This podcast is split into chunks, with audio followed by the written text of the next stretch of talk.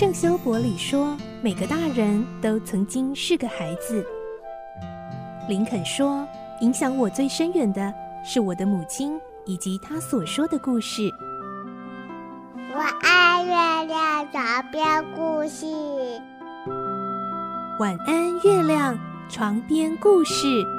小青姐姐邀请每一位大孩子、小孩子一起听故事，不管多忙，也要和你一起听故事。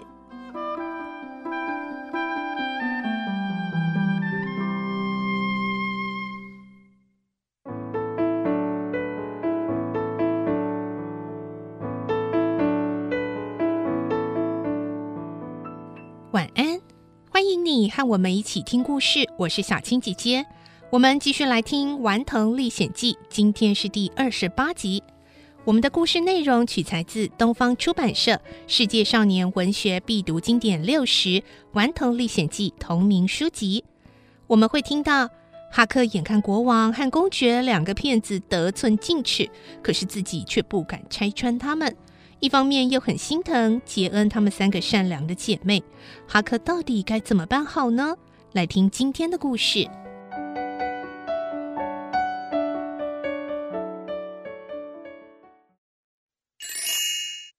顽童历险记》二十八集：善良的三姐妹。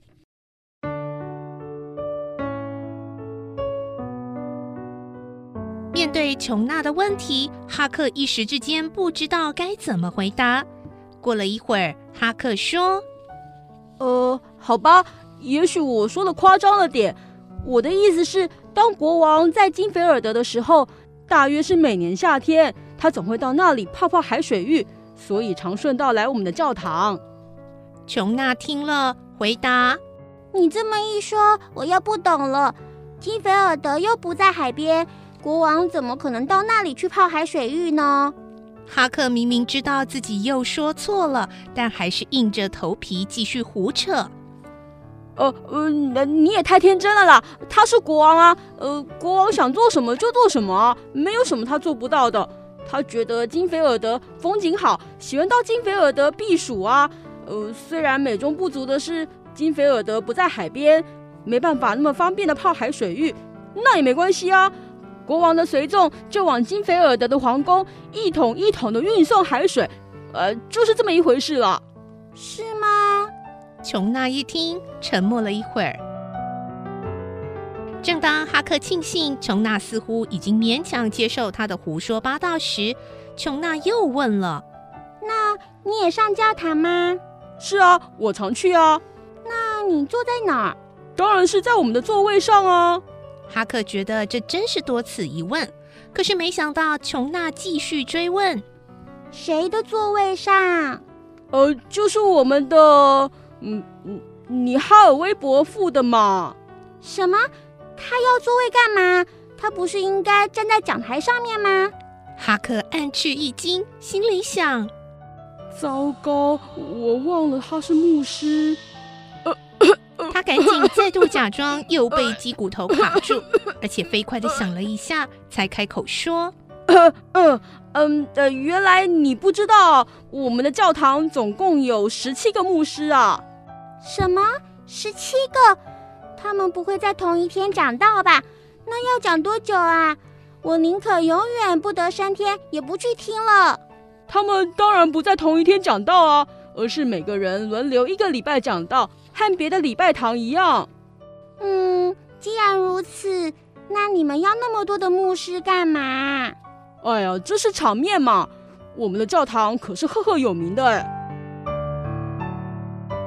琼娜又沉默了。半晌，才盯着哈克问：“喂，阿道夫斯，你说的到底是真的还是假的？有没有骗我？”“呃，当然是真的啊！我骗你干什么？”“你敢发誓吗？”琼娜随手抓了一本字典过来，哈克一看，反正也只是一本字典，又不是圣经，就煞有其事的把手放上去，然后发誓：“不行，我还是不相信你。”嗯，那我也没办法喽。哈克还一副理直气壮的样子。这时候，大姐杰恩刚好走进厨房，亲切地问：“你们聊些什么呢？”大姐，我觉得阿道弗斯讲话好奇怪，好像满嘴谎话。杰恩不等琼娜说完，马上打断她：“你怎么能这样说呢？他是来这里做客的呀！你想想，他可是千里迢迢陪着伯伯到我们这个陌生的小镇，我们应该尽可能的款待，让他感觉就像在自己家里一样温暖。你怎么可以对他这么无礼呢？”说着，二姐苏珊刚好也进来，弄清楚大姐的话之后，立刻也口径一致地指责小妹琼娜的不对，搞得琼娜泪眼汪汪，还被迫要向哈克道歉。哈克觉得挺感动的，他想：哦，这三姐妹都是好人哎，我怎么能够眼睁睁的看着国王和公爵骗走他们的钱呢？啊，不行，我一定要阻止他们。如果袖手旁观的话，我不是也成了不折不扣的坏蛋了吗？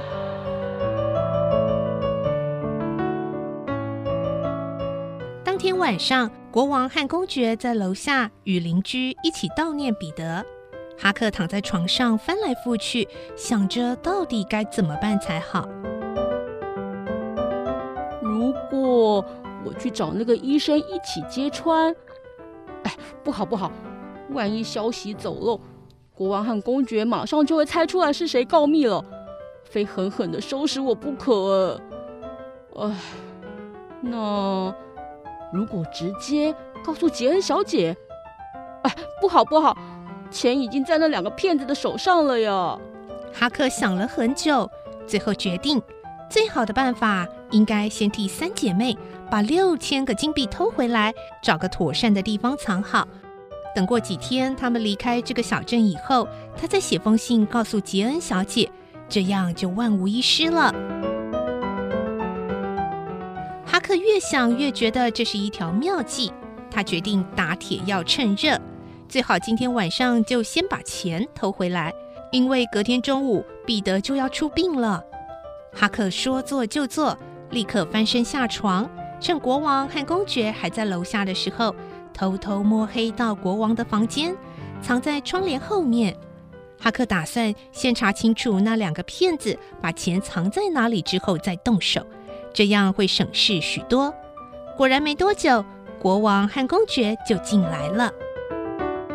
国王埋怨着公爵说：“哎呦，到底有什么事硬要我走开啊？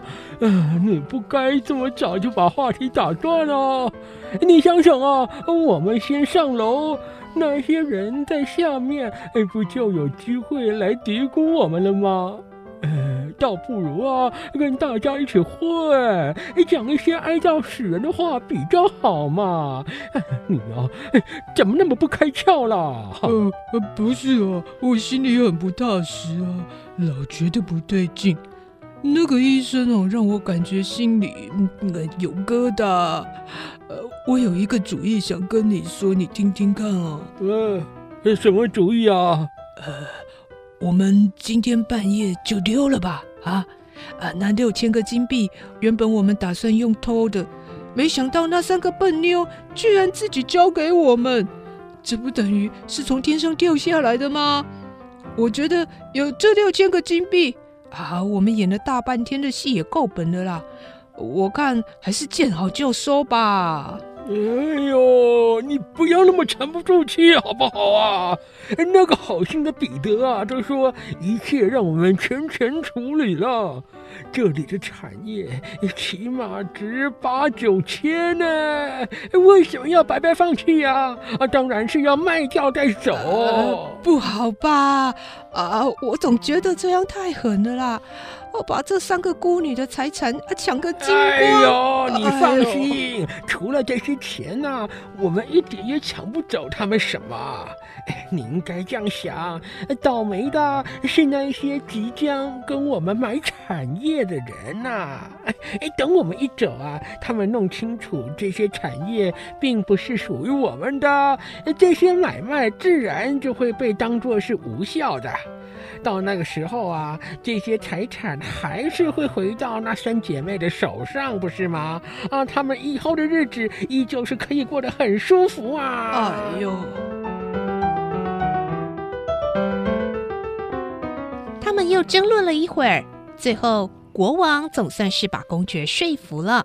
啊哈哈，兄弟呀，啊，听我的准没错嘛！我们现在赶快下去陪那些人说说废话吧。